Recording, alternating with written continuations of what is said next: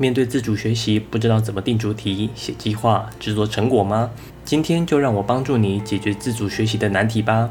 这是一个用生活实例提供专业辅导知识的频道，希望能够提供你在生活难题上的建议。我是 Forty Seven，每周八分钟，云端辅导室陪你聊聊心理事。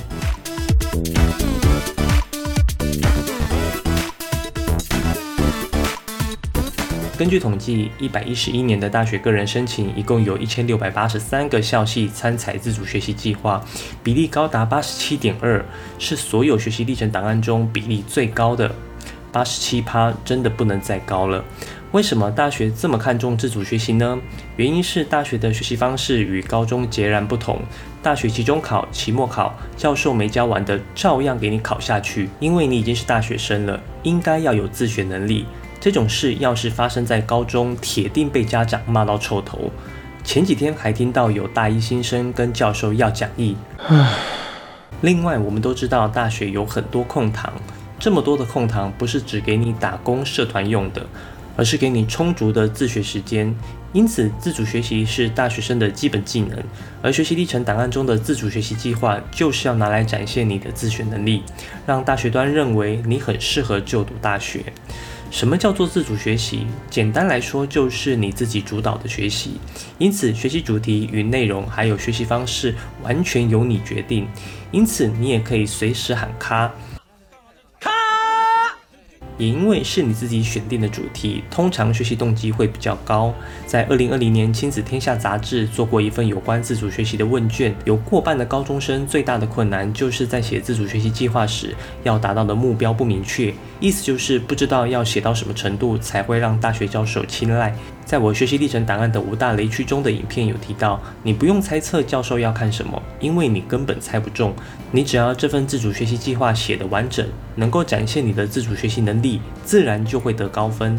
同时，也有超过四成的同学对于未来科系不明确，这也代表他担心自主学习的主题设定与未来要就读的科系无关。简单来讲，就是怕做白工。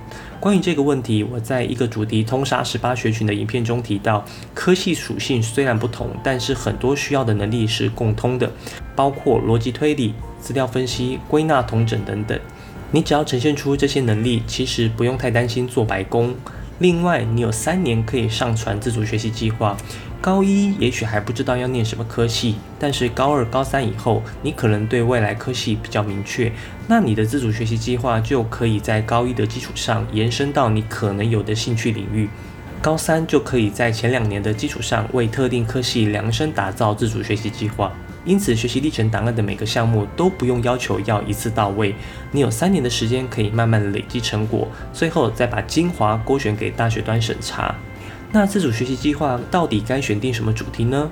我的建议是，你开心就好。为什么这样说？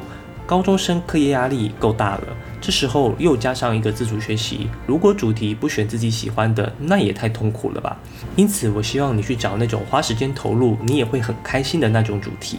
但是你的主题，我建议要找小一点的。很多高中生选主题时，都会选很大范围的主题，例如学法文、学城市。你想想，你是用零碎时间做自主学习，有可能把法文、城市学得精通吗？而且你定这么广泛的主题，会跟别人的自主学习计划太雷同。为何这么说？因为要跟你就读一样科系的同学，他们想自主学习的主题，也很可能跟你很像。法文系就是自学法文，念某一本法文小说，考过法文检定；资工系就是自学城市语言，设计出一套 APP 等等。如果教授看到的都是差不多的自主学习计划，那你要怎么脱颖而出？好像跑步、游泳一样，还不是你做什么他做什么？因此，我建议你主题找小一点的，例如法文介系词的分析、Python 与 C 语言的比较。这样的主题设定可以帮助你更准确地掌握学习目标，并且可以区隔与其他跟你申请同类型科系的人。另外，我要给那些设定自己兴趣主题的同学一个很重要的提醒：自主学习计划是一种文字化的档案。你主题的设定如果是技能类的学习，你要想办法可以用文字完整呈现。例如，你想自主学习做菜，你也精准的设定想做宫保鸡丁，这样你的计划要写什么？食谱吗？我怎么知道你是不是用抄的？而且学会技能跟学会知识内容是不一样的层级。吴宝顺的面包之所以好吃，不是因为他一直做面包，而是他会分析面粉在不同温度与时间产生出不同的口感。所以芝士就是力量，培根就是热量。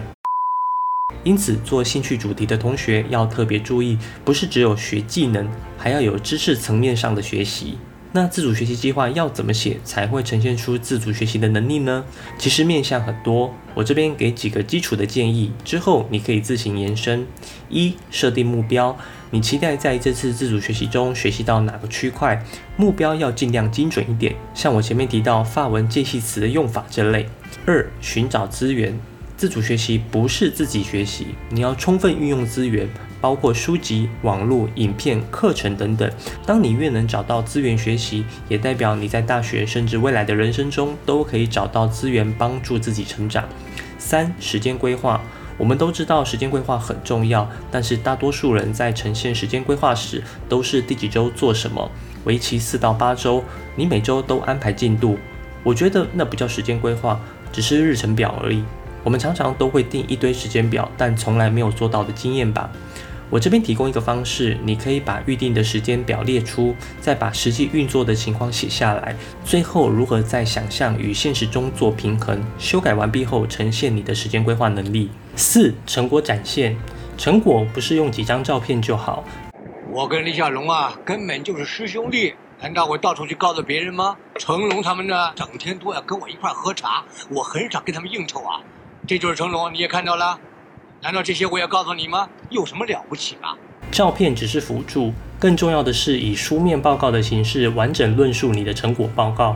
只要自主学习计划写的完整，看得出来你具有自主学习能力，就算没照片，一样可以获得教授青睐。完整的论述包括前面的动机、规划、执行、修改的过程、成功或失败的结果，全部详细的写出来。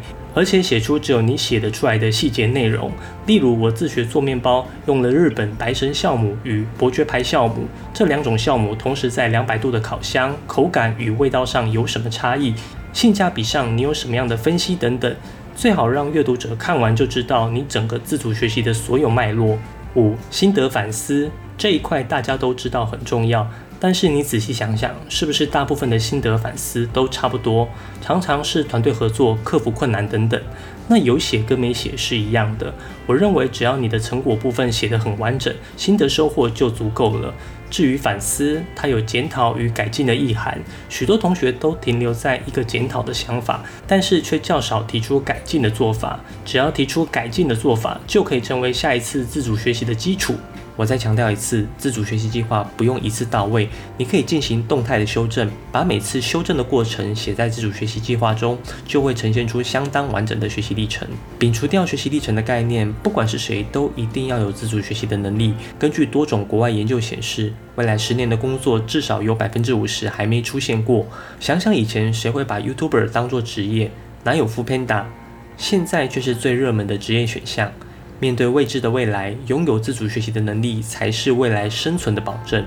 如果你有什么升学相关的问题，可以在下方留言，我会一一回复你。云端辅导室陪伴你生活大小事，我们下周见。